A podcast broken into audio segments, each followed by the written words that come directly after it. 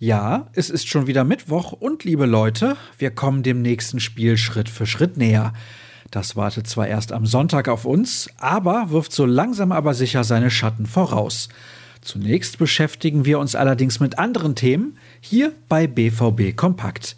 Ich bin Sascha Staat. Schön, dass ihr euch Zeit genommen habt und reinhört in unser schwarz-gelbes Infoformat. Los geht's mit einer Geschichte zu Thomas Meunier. Der Belgier fand in seinem ersten Dortmunder Jahr nicht so wirklich den Rhythmus, spielte fehleranfällig und wurde oft als Schwachpunkt in der Defensive ausgemacht. Doch mit Beginn der neuen Saison präsentiert er sich wie ausgewechselt. Vor allem die Rückkehr der Zuschauer scheint den Routinier zu beflügeln. Das ist aber nicht der einzige Grund, warum Meunier sich zuletzt deutlich steigern konnte. Denn ihm kommt das System von Marco Rose sehr entgegen. Der Trainer ist von seinem Schützling begeistert und kommt sogar ins Schwärmen.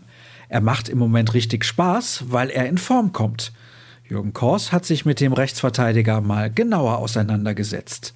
Von einem bald wohl ehemaligen Sorgenkind kommen wir zu einem absoluten Liebling der Fans, Jude Bellingham. Der steht aktuell noch bis 2026 unter Vertrag und das ist auch gut so. Der junge Engländer ist derzeit nämlich nicht aus der ersten Elf wegzudenken. Wie Sport 1 nun aber berichtete, wird der Verein bei einem Wechsel die Ablöse nicht komplett einstreichen können. 5% stehen seinem Ex-Club Birmingham City zu. Bis zum Abgang des Mittelfeldakteurs dauert es aber hoffentlich noch ein wenig.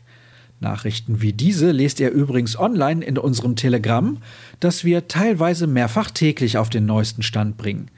Gestern wurde auch bekannt, dass ein Zitat von Michael Zorg zur Wahl als Fußballspruch des Jahres steht. Wir haben die Abstandsregeln im Spiel gegen den Ball vorbildlich eingehalten, hatte der Sportdirektor im Oktober des vergangenen Jahres die Pleite in Rom gegen Lazio kommentiert.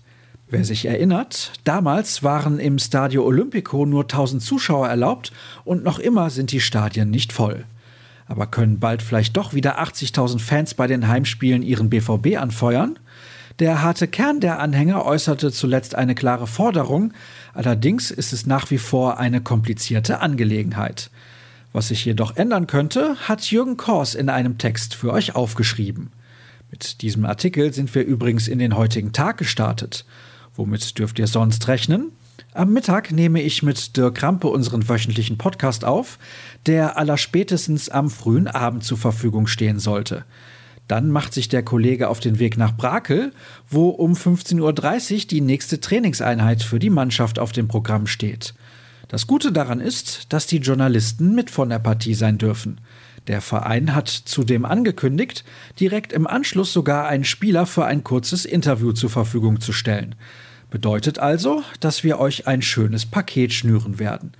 Das findet ihr dann inklusive Videoschalte auf ruhrnachrichten.de. Nutzt gerne auch Twitter und Instagram. Unser Handle lautet rnbvb und meiner Start. Über neue Follower freuen wir uns jederzeit. Das soll es dann gewesen sein. Habt einen schönen Tag. Wir hören uns.